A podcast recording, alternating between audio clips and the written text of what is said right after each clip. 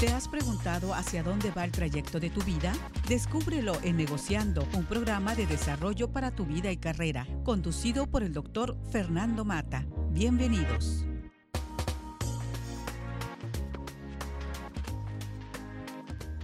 Muy buenas tardes, tengan todos ustedes bienvenidos a este su programa Negociando. Bere, buenas tardes. ¿Qué tal Fernando? ¿Qué tal amigos? Bienvenidos a Negociando y espero que estén teniendo una exitosa tarde porque de eso vamos a hablar, del éxito.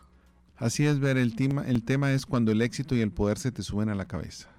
Vamos a hablar aparte de cómo mantenerse en la cima, cómo ser exitosos, pero hay una parte muy importante que es cuando el éxito o el poder se nos suben realmente a la cabeza cuando me creó Dios y todos podemos cometer o cometemos esos errores y cuidado, cuidado.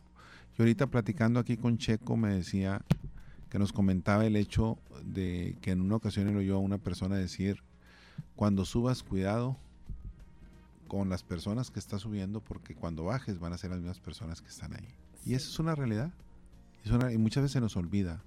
Y también la famosa rueda de la fortuna que el que está abajo puede después estar arriba. Cuidado entonces cómo tratamos a las personas y que muchas veces podemos cometer errores. Así es, y lo olvidamos, ¿eh? Lo olvidamos. De repente ya les llega el éxito, el poder sobre todo, y se olvida. Fíjate, aquí hablando de, este tema, eh, existe, muchas veces hablamos del éxito y el éxito y el éxito, pero en realidad eh, quién es exitoso, quién tiene éxito, es demasiado subjetivo, Y cada quien puede tener o puede manejar el éxito, puede decir que es exitoso de diferentes maneras. Hay quien lo ve desde el punto de vista económico, hay quien lo ve desde el punto de vista profesional, hay quien lo ve desde el punto de vista familiar, la manera como creo a mis hijos, hay quien lo ve desde la manera espiritual, etcétera. Hay quien lo ve eh, balanceado. Hay diferentes maneras. Y cada quien eh, sabe lo que para él o para ella significa el éxito. Sí, depende mucho de qué definición eh, tiene el éxito para ti. Y yo creo que la vida definitivamente es eso. Vamos redefiniendo nuestro concepto de qué es el éxito para cada uno de nosotros. A lo mejor en una etapa pues es tener dinero, en otra etapa pues es tener una familia. Entonces realmente pues sí, como dices, el éxito, eh, la definición es muy subjetiva. Mira, hay una definición que a mí me gusta, no la voy a buscar ahorita, o a lo mejor ahorita más adelante eh, la menciono, de John Gooden, donde dice que es el éxito es estar seguro que yo hice lo mejor que pude hacer con lo que yo tenía en ese momento. Para mí eso es el éxito. Sí. Hacer el mayor esfuerzo, hacer lo mejor que yo puedo hacer con lo que yo tengo en ese momento. Eso es ser exitoso. Y ya cada quien le pone, eh, como quien dice, la sal o la pimienta o el azúcar que quiera, a la manera como lo defines. Pero la versión mejor de mí mismo, hacer lo mejor que yo puedo con los recursos que tengo, eso es éxito. En ese momento. Sí, definitivamente, esa, esa me parece muy buena definición. Y bueno, la palabra éxito también tiene una raíz viene del latín exitus y significa final o término. ¿Qué tal? Eh? Por eso la, palabra en, en, inglés de salida, pues es. Que dice exit, sí. sí. Ahora, éxito es todo aquello que pone fin a, lo como se menciona, muchas a, a sufrir, a algo que nos duele. Eso pudiera ser exitoso, simplemente quitarme lo que me duele, salir, tener un fin. Por eso también de ahí viene la, esa definición. Ahora, sin embargo, hay algo muy interesante, Bere. En la actualidad, el consumismo nos domina. Y es una realidad, la mercadotecnia. Entonces, hay quien define éxito de acuerdo a la mercadotecnia del consumismo. Entonces, yo soy exitoso si tengo un carro último modelo y de lo más lujoso que pueda ser de aquellos que cuestan no 3, 4, 5, 6, 7, 8 dígitos. Yo soy exitoso si mis vacaciones las voy a tomar en el hotel más lujoso del mundo, en otro, en otro continente, etcétera. Yo soy exitoso si traigo unos zapatos, una bolsa, un cinto que puede costar miles y miles y miles de dólares. Entonces soy exitoso y lo demuestro con eso. Lo demuestro ante los demás, mira, soy exitoso. cuando muchas veces la cuestión emocional es de un vacío. Yo puedo aparentar y puedo vestirme de la manera más lujosa, traer el carro más lujoso y ante todos soy exitoso. Pero adentro yo sé que no lo soy. Sé que me falta algo, algo mucho más profundo cuando hay un vacío emocional. Entonces cuidado con eso. Sí, porque eh, al final de cuentas nos dejamos llevar por lo que la sociedad determinó como, como éxito. Y me refiero a la sociedad, sí, exactamente, eh, de consumo, de si no tienes esto, pues no eres exitoso. Y en la actualidad está muy, muy arraigado este concepto de éxito y lo vemos tanto en las redes sociales, en todos estos influencers que nos motivan a, hacer, a tener cosas, objetos, coches, em, artículos de todo tipo, porque si los tienes vas a ser exitoso, si no los tienes no lo eres. En, eso está súper marcado ahorita en las redes sociales. En Instagram, pues no se diga. Mira, tú acabas de tocar un tema muy importante. Hay jóvenes que son influencers, que son bloggers, que mis respetos, que tienen una madurez para su juventud, que contribuyen, que motivan de manera positiva. Eh, pero lo, lo curioso, más que todo lo triste, es que son muy pocos. Son muy pocos los que realmente contribuyen. Y si hay algunos que son bastante buenos, y que mis respetos para su edad, para lo que han logrado, todo mis respetos. O sea, es algo que es interesante y que motivan a la juventud, que es algo que necesita. Pero hay otros donde hay muchas banalidades y gente que desde prácticamente sale en traje de baño, por no decir otras cosas, prácticamente para poder tener miles y miles y millones de seguidores eh, las cuestiones que dice son cuestiones muy superfluas, muy banales. Y dices tú, y tiene seguidores, saben mover masas. Y ahí es la tristeza de los vacíos que vas generando.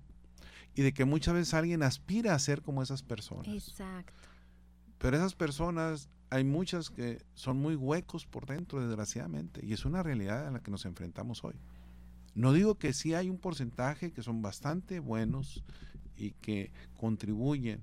Y esos son los que hay que seguir, esos son los que deberían impulsar a los jóvenes, pero desgraciadamente nos vamos por otros, por otra parte que afecta demasiado. Sí, y son más los aspiracionales que los inspiracionales. La comunidad de gente que tiene influencia sobre las personas es positivamente y realmente que va a dejar algo en la vida es muy poca a comparación de todos los que aspiran a ser como esos influencer. De verdad que es todo un tema este, de cuidado, porque todos nos dejamos de cierta manera influir por por ese tipo de cosas de en una sociedad de consumismo y que no tiene nada de malo desear un coche, cosas, por supuesto que no, pero que de eso no dependa, que podamos prescindir el hecho de decir, si tengo un, quiero un coche, no, sé marcas de coches, ¿verdad? Pero un coche tal. Porsche, por Porsche, ajá. Pues, Lamborghini. Lamborghini, lo deseo pero si no lo tengo, no influye en mi felicidad. De todos modos, yo soy feliz. Lo tengo o no lo tenga. Ahora, cuando hablamos de la sociedad de consumo es bien interesante porque lo más importante de la sociedad de consumo es muchísimas veces es porque quiero aparentar, porque quiero exhibirlo, quiero que los demás me vean. ¿Y en qué se basa todo esto? Pues más que todo en mostrar poder, mostrar que mi economía, mi poder económico es alto, más que en un bienestar emocional. Y el bienestar emocional es bien importante. y esa es la tristeza, sí, de la que hablamos eh, en esta parte. Sí, sí, sí, definitivamente, pues eh, hay muchísimo que hacer en, en, un trabajo personal realmente que es el éxito para ti, no basado nada más en la economía y el poder. Ahora, hay un viejo refrán que dice, ten cuidado con lo que deseas porque podrías conseguirlo. Ten cuidado con lo que le pides al universo porque se te puede hacer realidad. ¿Y qué quiere decir con esto también? ¿verdad? Que muchas veces podemos desear algo que pensamos que nos va a traer felicidad, pero es algo que no necesitamos, que no es conveniente para nuestra vida, es algo superfluo, y lo deseamos tanto y trabajamos hacia ello que lo podemos lograr y cuando lo tenemos, sigue el vacío emocional. Sí. Sigue esa carencia Dice, tanto que luché, tanto que me esforcé, tanto que le pedí al universo y me lo dio y no era. Y muchas veces lo que le debemos pedir al universo es lo que es conveniente para nosotros, lo que necesitamos nosotros. Es una de las cosas que muchas veces hay una diferencia entre lo que necesitamos y lo que deseamos nada más por desear, por aparentar. Y quiero comentar, veré algo bien importante, que lo he comentado en uno de los programas de radio anteriores que hablaba sobre la cuestión de cómo ser exitosos financieramente y cuestiones de esas. Apariencia no es riqueza. El hecho de que una persona traiga unos zapatos Ferragamo, una bolsa Louis Vuitton, una bolsa Prada, etcétera, Chanel, etcétera, etcétera, etcétera. Puede ser clon. No, no, y puede ser que no sea clon, pero puede estar endeudado. Sí. Y estoy mostrando ante la sociedad, pero eso no es riqueza. Riqueza es cuando los bienes que tienes te dan para tener eso y más. Que puedes dormir tranquilo y, feliz. Y no, y no, no es algo que te estés sufriendo económicamente para pagarlo. Y hay muchas personas que sufren para pagarlo. Entonces, cuidado, apariencia no es riqueza. Puede llegar alguien en un carro muy modesto. Puede andar vestido de la manera más modesta, pero ser multimillonario. Y alguien dice, bueno, pero es que es demasiado tacaño. A lo mejor sí. A lo mejor se puede dar unos lujos, uno que otras cosas, pero hay cosas que no hacen la diferencia. Pero sin embargo, creemos que lo hacen porque aparentamos ante los demás. Sí, sí, y eso está, perdón, pero sí está muy, está muy marcado en nuestra sociedad eh, regiomontana. está muy, muy marcado, pero cuántas veces, digo, yo conozco a una persona que pues viste a sus hijos de, de pie a cabeza de marca y en, dentro de casa pues no los trata como fuera de casa, o sea, fuera de casa que ellos quieren que ella quiere que todo que todos los demás vean que sus hijos están bien vestidos y que van en buen coche y es lo único que le importa. Y dentro de casa, esa es otra historia. Y fíjate, yo acabo de mencionar aquí en otro programa, este hace poco fui con una persona, no voy a decir los nombres para no, pero se me hizo interesantísimo la manera como ella y su esposo manejan su vida personal con sus hijos, su economía familiar y todo. Eh, viene una casa bastante bonita. Eh, tú llegas a su cochera y ves una camioneta, una mamá móvil que se le llama, y un carro compacto chiquito. Y platicando con ellos, fui con mis hijos.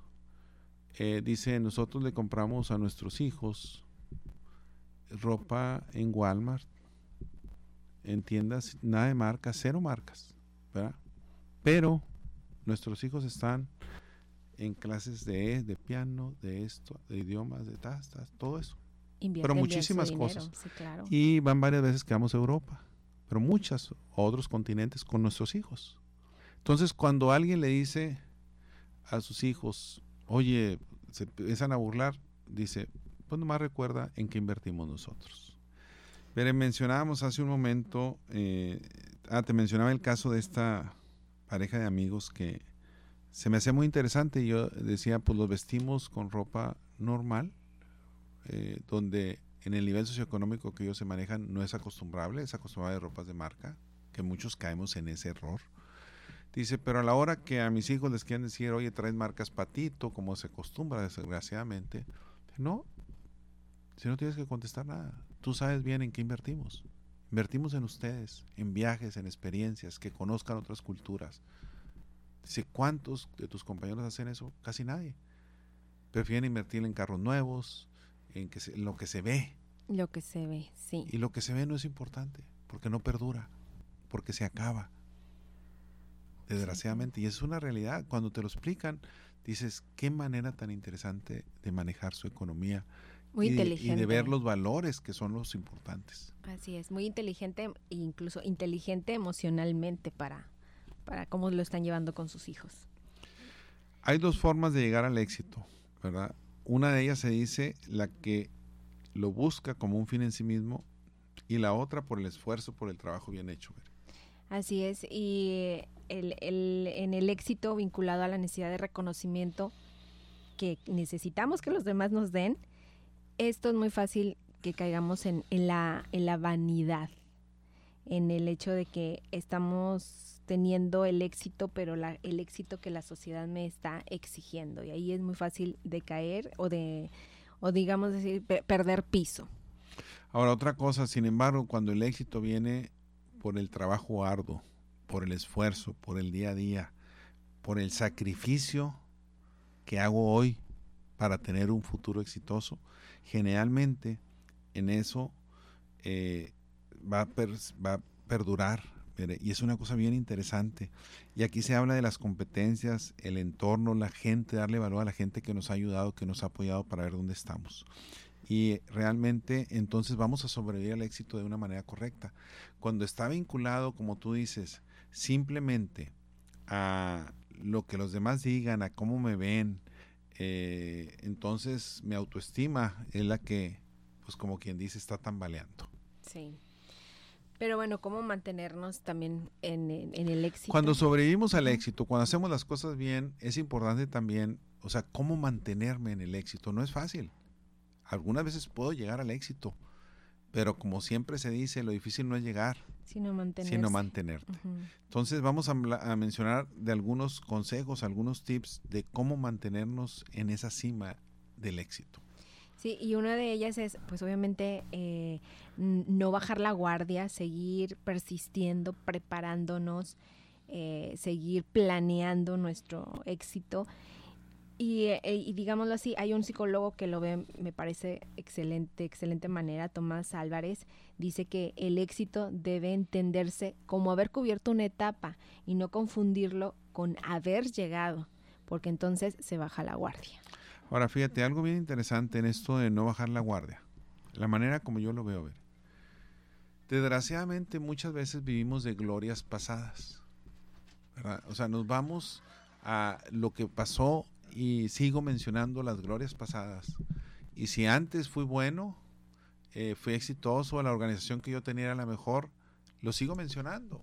Después de mucho tiempo. Y sí, después de mucho, y sigo diciendo somos los mejores, cuando en realidad muy adentro, muy en el fondo sabes que no lo eres. Sabes que estás viviendo, que bajaste la guardia en algún momento, sabes que te quedaste en el pasado. Por eso a mí el tenis es algo que me apasiona verlo, entenderlo, porque después de una mala jugada viene otro punto. Y el poder mental que necesitas es olvidar. Tanto si fuiste bueno como malo, tienes que olvidarlo porque tienes que estar preparado para el siguiente. Y es lo mismo, cuando yo tengo éxito, lo que tú acabas de mencionar de las etapas es fabuloso. ¿Por qué? Porque pues la etapa ya pasó. O sea, ya, ya se terminó. No puedo quedarme estancado. Tengo que seguir trabajando. No por lo que yo fui antes, voy a hacer ahora. Como hay muchas personas que a la hora de presentarse o algo, no, pues yo fui y yo fui, yo fui. Cometemos ese error. Sí, fuiste, pero ¿qué eres ahorita? ¿Qué haces ahorita? ¿Cómo te estás desarrollando ahorita? Eso es lo, eso es lo importante como personas. El eso de no bajar la guardia es mucho, mucho, muy importante porque muchas veces creemos que llegamos a la cima y ya, ya logré el ya, éxito. Ya se terminó todo y no, ¿y qué sigue? No, el éxito dura un instante, son momentos de la vida, nada más. Me dan un premio, soy el mejor jugador, soy el mejor profesionista, soy el mejor empleado, etcétera, me dan un premio, ya, pero mañana ese premio ya dejó de valer. Ya pasó. ¿Qué vas a hacer? Para seguir desarrollándote como persona. Es un instante exactamente. Lo que más perdura, pues es, o lo que más tiempo disfrutamos o sufrimos o como lo quieras ver, pues es el proceso, es el trayecto que llevamos para el éxito, ¿verdad? Y bueno, pues otra manera de mantenernos, mantenernos en la cima del éxito es tener aliados. Siempre para, para cualquier cosa que realicemos en nuestra vida es importante tener pues nuestros contactos, relacionarnos muy bien con las personas, eh, el, hecho de hacer networking, eh, de ampliar nuestra red de personas con las que podemos em, apoyar nuestro proyecto o nuestro plan. es una parte bien interesante, de hecho es una recomendación que siempre te hacen y que desgraciadamente muchas veces podemos dejar de seguir donde esos aliados, no olvidarse de la gente que te ayudó a ver dónde estás, E incluso también se dice en las relaciones de pareja, Bere. Se dice que cuando tienes, por ejemplo, un joven que tiene muchos amigos y que tiene un gran número de amigos y se divierte y todo eso y de repente tiene una relación amorosa, encuentra una pareja y anda de novio con esa mujer y deja a todos sus amigos. El famoso mandilón que se llama despectivamente, etcétera, etcétera. Deja a sus amigos. Y es lo que menos debes dejar de ser. Sí, está bien, no los vas a ver tanto, tienes que cambiar eh, las horas que le dedicas, etcétera, es normal, pero a los amigos nunca se debe dejar y muchas cometemos el error que se de, que los dejamos. Y no, los amigos no se deben dejar. Lo mismo que los aliados no se deben dejar porque la vida sigue, la vida continúa y son las personas que van a estar ahí en los momentos que necesitas ayuda, que te van a apoyar. Y es lo que sucede a veces, que dejamos a los amigos, terminamos con la pareja y, ahora, ¿dónde están los amigos? Porque nunca, los, nunca regaste la plantita de la amistad. Así es. ¿Qué otra cosa para mantenernos en esa famosa cima del éxito? Pues además de esta red de, de contactos que es importante tenerla, pues seguramente en hay gente que estuvo muy, con, muy cerca de nosotros para, para el éxito y, y, esos son pues nuestro equipo de trabajo quizás, la gente que nos apoya, si tenemos un negocio, bueno pues la gente que está ahí eh, ayudándonos a atender el, el, negocio pues es parte de nuestro equipo y es importante el seguir relacionarnos, relacionándonos bien con ellos para mantenernos en e, en el éxito. Bueno, ¿te parece si hablamos un poquito cuando realmente el éxito y el poder se nos suben a la cabeza? Eh, este es un tema complejo. ¿Por qué complejo? Porque es muy controversial. Porque muchas veces yo como persona eh, puedo no darme cuenta y puedo cometer errores hasta que alguien me hace ver, no, pues si a ti te pasó lo mismo, tenías un puesto así, no me atendías, no, no tenías mis llamadas, no contestas. Y entonces te das cuenta de errores que puedes haber cometido. Entonces, cuando ese famoso poder, ese éxito se nos sube a la cabeza, se dice, Bere, que de alguna manera, cuando el poder se nos sube a la cabeza, debería de alguna manera de perder lo que se llama su legitimidad. Ya que realmente ¿Por qué debería de perder su legitimidad? Porque realmente está dejando de servir el propósito para el cual fue. Generalmente cuando alguien tiene poder hay un propósito y muchas veces está relacionado con el servicio. Entonces, si no estamos realmente interesados en servir a los demás, pues mucho cuidado, porque entonces ese poder está perdiendo la legitimidad de, de, de dónde estamos y cómo estamos. Sí, y esto lo vemos muy frecuente, pues en, en por ejemplo, bueno, en, los políticos que a veces pues no, se les olvida que llegaron a ese puesto porque la gente los puso ahí y pierden, eh, pierden el piso, se, se les sube el poder a la cabeza y la verdad que es peligroso el poder en, el, puesto de este, de este tipo de personas, en, en personas que no, no tienen los pies bajo, pisando la tierra para realmente tomar buenas decisiones para todos. Estoy seguro que nuestras radioescuchas a la hora de escuchar cuando el poder se te sube a la cabeza, cuando el éxito se te sube a la cabeza, conocen más de una persona que al ir subiendo en una organización de puesto, al ir eh, en cualquier empresa, en cualquier organización, tener puestos más arriba, de alguna manera cambian y se convierten en diferentes personas. La imagen que dan, el comportamiento que tienen es totalmente diferente a cuando no tenían esos puestos o cuando no teníamos. Me voy a incluir, porque muchas veces es muy fácil ponerlo afuera y como que yo no cometo esos errores cuando no teníamos esos puestos. Y cuidado, cuidado cuando sucede eso porque realmente de alguna, de alguna manera, entre más alto estamos en la organización, entre más poder tenemos, nos resistimos a las críticas constructivas. todo lo vemos mal, me critican y no, no tienes razón, yo estoy bien. Sí. Y eso es una de las cosas que hay que tener mucho, mucho cuidado, porque es muy fácil caer en eso. Sí, sí, sí, es que realmente se pierde una persona si realmente no tiene esa inteligencia emocional, es seguro que se puede perder.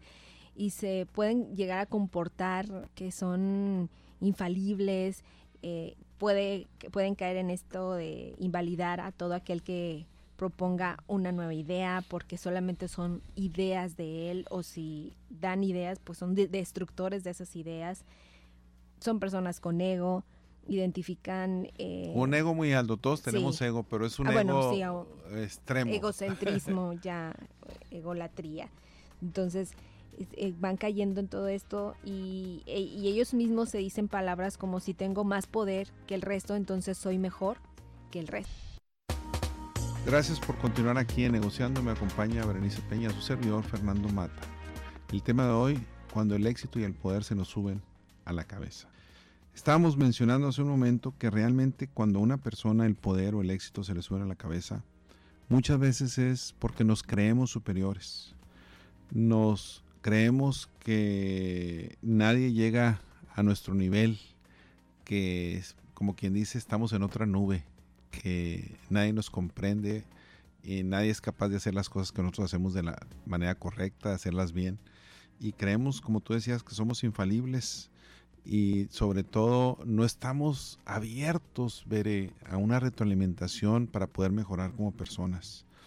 Y aquí entramos en algo donde hay incluso muchas veces un desorden mental cuando el poder nos domina, cuando el poder realmente nos obsesiona. Eh, esa es una de las cosas que eh, entramos en esa parte. Eh, dice que el poder acusa, te usa, oprime, reprime, comprime, sospecha. inclina, reclina, declina, anima, reanima y conmina. Cita y transista, encamina y te camina, es gracia y desgracia, es lento y violento. Muchas cosas. El poder no es fácil, no es fácil manejarlo. Y debemos aprenderlo. Y tú mencionabas ahorita, hay algunas profesiones más que otras. Sí, Sí, sí, sí, siempre hay ciertas profesiones que sí tienden más a abusar, que están en cierto puesto, cierto poder para minimizar a otros. Y otro distintivo de este tipo de personas es que sienten o piensan que todo aquel que no esté de acuerdo con su punto de vista son, son enemigos, o son personas que les tienen envidia, o son personas que quieren hacerles daño y están muy fuera de la realidad, porque ellos están enfrascados en que ellos son los únicos que tienen el poder y, digamos, entre comillas, el éxito. Sí, mira, eh, hay lo que se mencionan enemigos del éxito en la madurez del triunfo. Y tú acabas de mencionarlo de personas con envidia, generalmente personas mediocres. Eh, y es inevitable, lógicamente habrá personas en contra de nuestro éxito, es normal. Eh, sin embargo, necesitamos aprender a tratar con todo tipo de personas.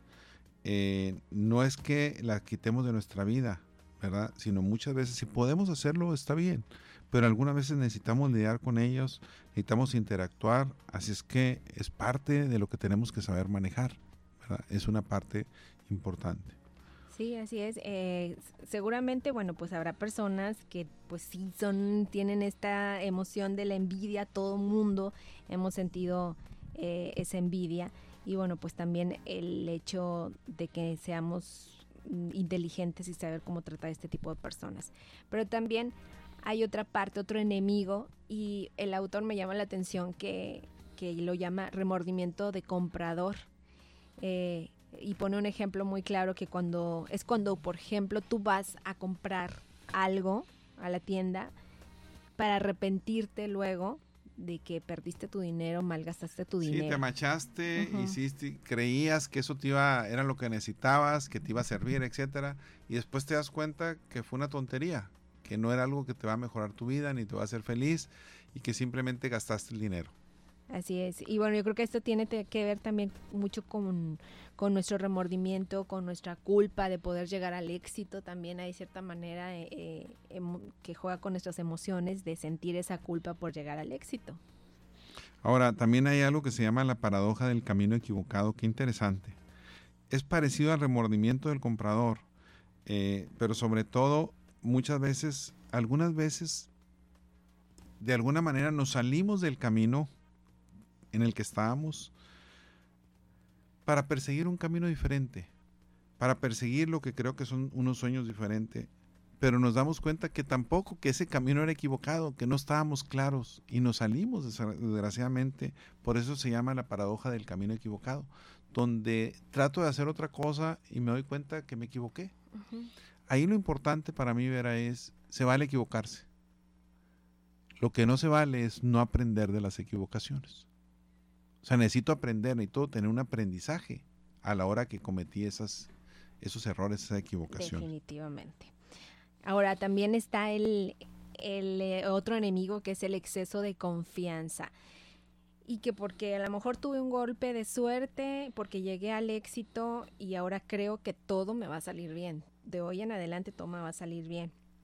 Y no es así, o sea, sí es importante confiar en que nos va a salir bien, pero también tomar nuestras precauciones porque si no caeríamos mucho en un día te ganas la lotería y fue un golpe de suerte y piensas que siempre te vas a ganar la lotería y no es así.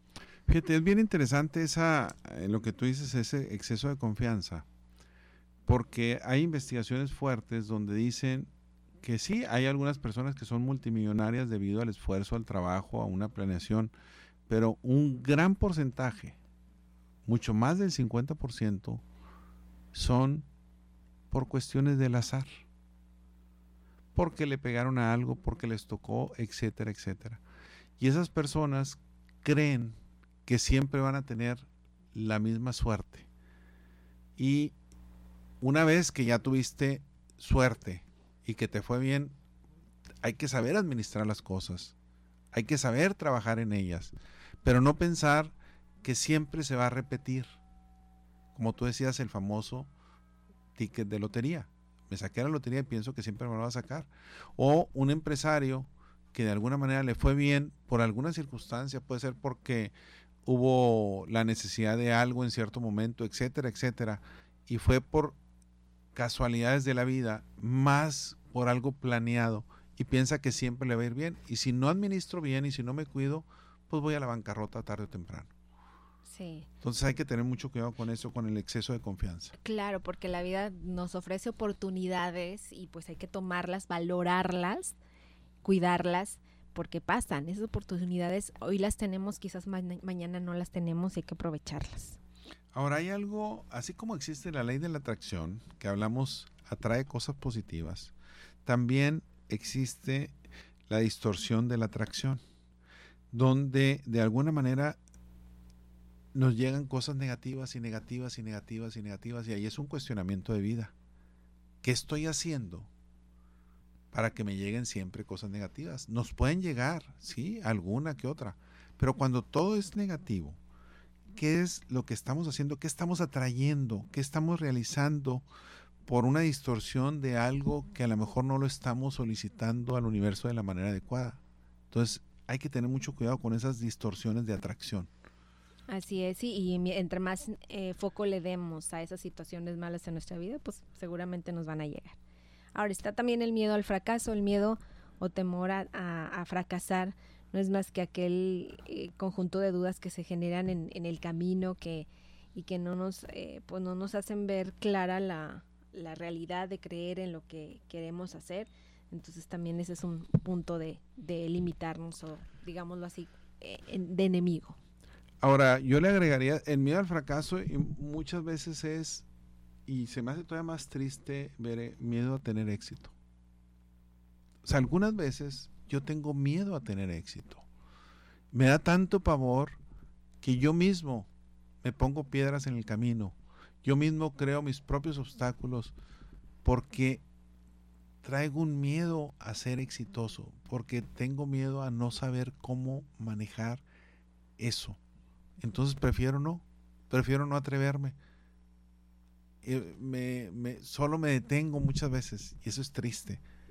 Porque más allá puede estar algo interesante donde no solo para ti, sino puedes cambiar tu entorno, puedes mejorar tu entorno muchísimas veces. Sí, y, ver también, por ejemplo, ¿qué, qué, qué piensas que sucede en este, en este tipo de personas que dicen, yo no quiero o evitan el éxito? Mira, te voy a poner el caso aquí de Ricky ahorita, si me está escuchando, eh, siendo el estudiante de preparatoria. Eh, le consigo una beca eh, para estudiar su carrera, 100% todo, etcétera. Lo mando a citar y me dice, ¿le queda un año de prepa? Sí, claro que sí. Termina su tercer año de prepa y me dice su mamá, la señora Luisa, no, no quiere estudiar. Y le mando a llamar a Ricky, ¿qué pasó? Y me dice, no, pues no quería estudiar, tenía miedo.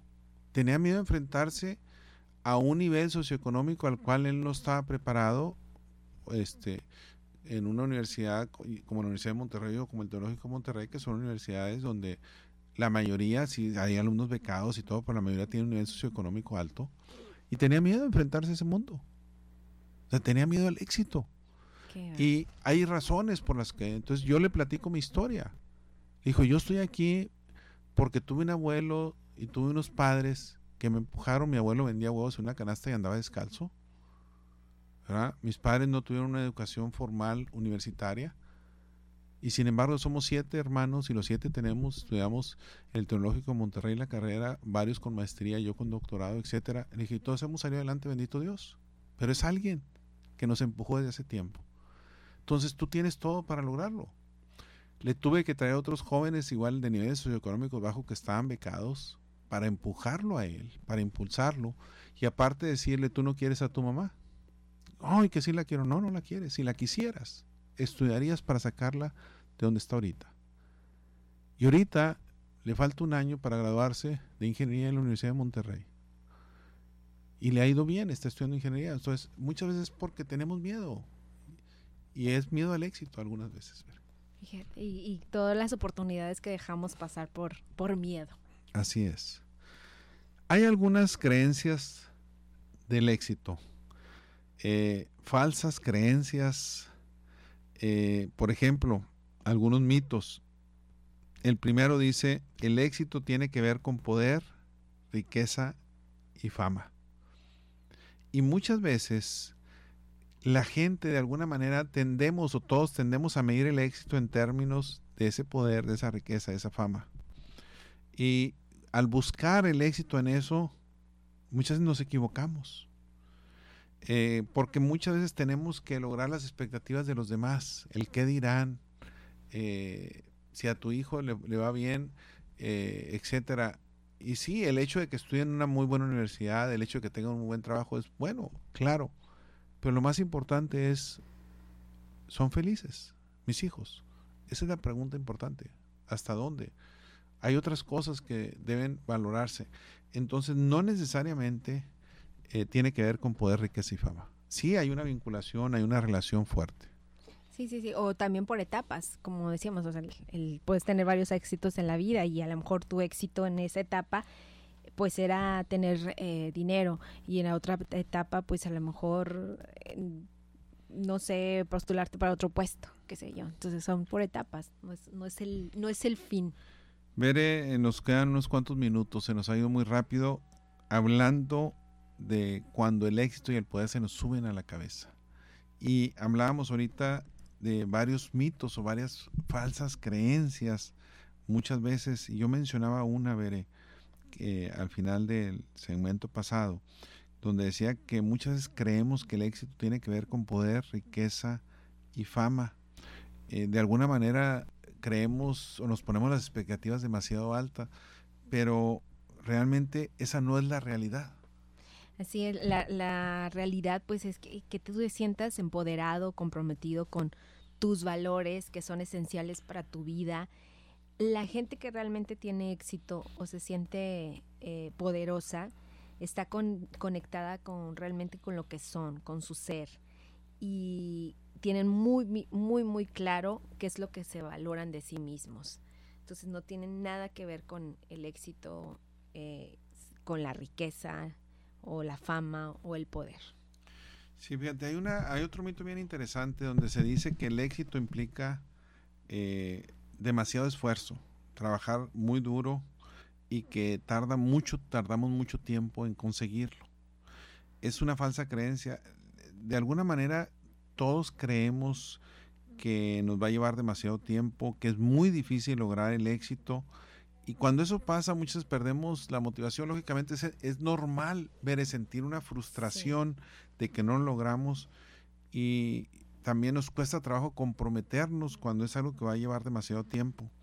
Eh, aquí es, cuestionate, cuidado si el éxito se ve demasiado lejos, que no lo puedes agarrar, que no lo puedes atrapar, eh, cuando en la realidad es otra y muchas veces podemos poner excusas como esas, pero la realidad es otra. Sí, y yo creo que también este es un algo muy cultural en, en nuestra sociedad, que hay que trabajar muy duro. Eh, digamos, o, hay que invertirle mucho tiempo, muchas horas, cuántas horas le invertimos a nuestro trabajo. Eh, eh, a veces si, si, el trabajo es de ocho horas, pues le invertimos no ocho, sino diez o doce y todavía llegamos a casa a realizar trabajo, porque estamos mucho con la creencia de que si trabajo duro por eso que quiero, pues seguramente voy a tener el, éxito, pero no te lo garantiza. Esto, el tiempo o la inversión de tiempo no te lo garantiza. Mira, me recuerda lo siguiente, ver, hay una matriz que yo utilizo cuando hablo de cuando tienes muchos sueños de lo que quieres alcanzar, pocos sueños, y cuando haces mucho, haces poco, cuando realmente te mueves. Y hay una cuestión que se llama la inconsistencia dinámica. ¿Qué significa? Son aquellos gerentes o directivos o trabajadores que entran a trabajar a las 7 de la mañana y salen a las 12 de la noche, trabajan todo el día y dice, ¿qué hiciste? Pues no sé, pero trabajé todo el día. Sí. O sea, me moví todo el día. El 50% lo que están haciendo es apagando fuegos de problemáticas que hay y el otro 50% generando nuevos fuegos. Entonces el hecho de trabajar duro y con así que trabajo, cuidado, porque entramos en lo que tú mencionabas. Muchas veces el éxito se puede lograr rápido, sí. Generalmente necesitas algo de esfuerzo también. Entonces hay que todo, sobre todo, ser capaces de trabajar con mayor inteligencia hay que saber hacer las cosas. Y te pongo un caso. Generalmente decimos que la calidad de vida en México de los trabajadores, pues de alguna manera es buena, etcétera. Pero si comparamos un gerente en muchos países, Estados Unidos, de otros países, realmente entran a trabajar a las 8 o 9 de la mañana y salen a las 4 o 5 de la tarde. Y se acabó. Y cuando tú aquí ves a las personas saliendo a las 7, 8 de la noche porque el jefe me lo pide y todo eso, tenemos un problema. Es un problema de cultura fuerte, un problema de trabajo. No aprovechamos las horas, no somos efectivos. No es de que aquí trabajamos más, sí. Hay quien sí, pero cuidado con eso, porque muchas malinterpretamos o eso. Entonces son falsas creencias. de que el trabajo duro y el trabajo, yo puedo estar trabajando. Eh, yo menciono mucho en mi libro, El trayecto de la vida, una parte donde digo, no es lo mismo experiencia que antigüedad. Alguien puede estar trabajando 30 años en lo mismo y hacer lo mismo. Y tiene experiencia prácticamente un año. Porque nomás aprendió algo. Y de nada me sirve que lo esté repitiendo, de nada sirve. Cuando alguien puede tener de antigüedad nomás 5 años, pero estuvo en puestos diferentes, hacía cosas diferentes y tiene mucho mayor experiencia que la persona que trabajó 30 años. Porque hizo otras cosas, porque se enfrentó, porque hizo cosas nuevas. Entonces, eso hay que tener cuidado con esa parte. Entonces, es una falsa creencia, sobre todo el éxito sí, hay que trabajarlo, hay que, hay que sudarlo, pero también muchas veces no está tan lejos o hay que ser inteligentes para poder lograrlo si es algo que nos interesa. Sí, es que está ese, esa creencia está tremendamente tatuada en nosotros los mexicanos que entre más tiempo, esfuerzo le dedique, seguramente voy a llegar más rápido al, al, al éxito. Tal es el hecho de que, digo, yo conozco personas que viven en, en García y trabajan en el centro de Monterrey. Y yo les pregunto, ¿te costea pagar tanto transporte desde García hasta el centro de Monterrey? Y pues obviamente no, según ellos ganan bien, pero si hacen cuentas, pues obviamente no, no les sale para nada. El, el 30% se lo gastan en el transporte. Entonces, pero es, tenemos esa creencia que entre más me esfuerce, me, eh, me llegue a un sacrificio extremo, pues voy a tener más, más éxito y no es así. Otra falsa creencia, Que se necesita educación formal para tener éxito. Hay gente que cree que tener una maestría, un título profesional los va a hacer exitoso. Hay quien se podemos hacer mucho esfuerzo este, en algo de lo profesional, podemos tener deudas, incluso endeudarnos, que algo que ha sucedido muchísimo en otros países. Eh, la, la, excusa de aprender eh, como algo, pues debo invertir, etcétera, y muchas veces eh, nunca estamos listos profesionalmente o, o no, no es necesario. La realidad es otra, aunque ahorita menciono algún punto, si quieres habla un poquito de la realidad. Sí, y, bueno, la, la, realidad en este punto, en esta creencia que necesitamos educación formal para tener éxito, es que en realidad no, no, necesitamos tal cual la educación formal. Es importante, por supuesto, que, que todos quisiéramos estudiar en las mejores universidades, eh, tener una maestría, un doctorado, pero eso no nos garantiza que vayamos a tener éxito y conocemos muchísimos casos en los que hay personas que lograron su sueño, es decir, su éxito a su punto de vista y no, no tuvieron ni siquiera la, la, universidad. Entonces no nos garantiza que vayamos a ser exitosos. Bueno, sin embargo, ahí, fíjate, yo quería que lo comentaras. Yo ahí difiero un poco y te voy a decir por qué. Sí hay muchos casos, y hay muchos, hay, hay casos que conocemos y que eh, hizo el negocio en el, la cochera de su casa y que se salió a estudiar y todo eso, pero son contados. Sí. Es como el basquetbolista que quiere entrar a la NBA profesional, ser, pues sí, si eres buen basquetbolista, pues vas a ganar mucho dinero y te va a ir bien y todo eso. Pero si no estudias, si no entras entre esos, te lastimas rápidamente, etcétera, pues no. Y ahora está demostrado, también hay multiplicadores muy importantes, donde si un peso lo ganas con un con secundaria, dos pesos ganas con, eh, preparatoria, 4 con profesional y 8, 12 o 16 con maestría, también existe eso. Entonces, hay nada más cuidado. Sí, puede ser exitoso cada vez. Hay más posibilidades del autoestudio, del autoaprendizaje, todo eso. Pero la educación formal, y yo que he estado en el área de educación, no, no invertiríamos. Ahora, yo entiendo, cuando alguien tiene un negocio ya establecido, eh, muy enfocado, bastante bien y me dice, no, pues que mi hijo no quiso estudiar y está, me está apoyando en la fábrica, adelante. Tú le vas a enseñar, va a aprender, etcétera, está bien. Pero siempre es necesario que tu hijo esté yendo a las ferias, si fabricas muebles, a las ferias de muebles, o que esté yendo, que esté en el contacto, que haga una especialización y a lo mejor en la educación formal no es importante. Pero alguien que no tiene su papá un negocio y que necesitas un trampolín, pues ahí cuidado y cualquier gallinero, cualquier, como dice, cualquier, gallo, en cualquier gallinero canta, cualquier gallo que es bueno en cualquier gallinero. Y es cierto. Sin embargo, hay universidades que el trampolín está más arriba que otras. Y eso es una realidad. si no fuera eso, no pagaría nadie universidades más caras. Sí, claro. ¿Verdad? Entonces, ahora, hay universidades con las más caras que a lo mejor nada más pago el título por el prestigio, pero hay universidades más caras que son buenas y que hay una calidad atrás de eso, etcétera. Esto, y hay universidades que son públicas que también son excelentes. Depende mucho qué se acomoda a las áreas.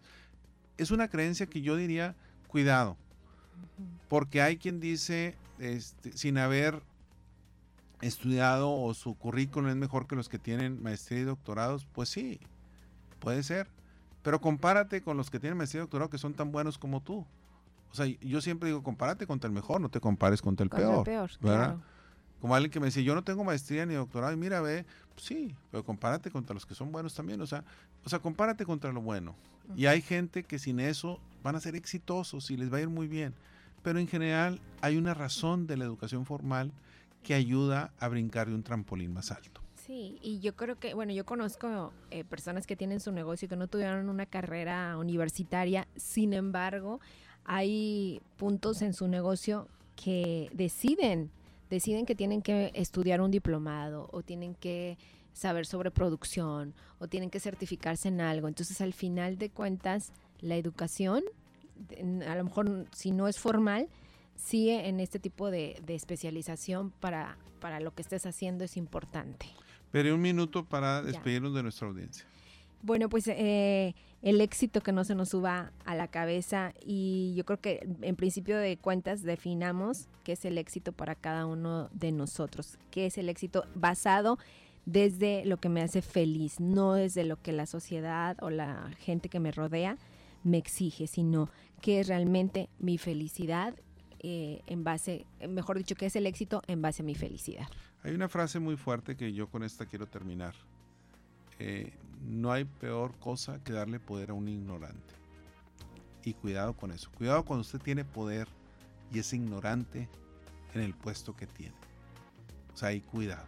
O sea, es, hay que saber utilizar el poder, ¿sí? Hay que saber utilizarlo de manera que podamos servir, que al final es el propósito. El, servir. Muy bien, con esto terminamos. Gracias por haber estado con nosotros. Los invitamos a continuar con nuestra programación. Tengan ustedes muy buenas tardes. Bonita tarde. Esperamos que hayas disfrutado el programa. Recuerda que existen un millón de posibilidades en el tiempo para ser feliz. Síguenos en nuestras redes sociales como negociando.life. Hasta la próxima.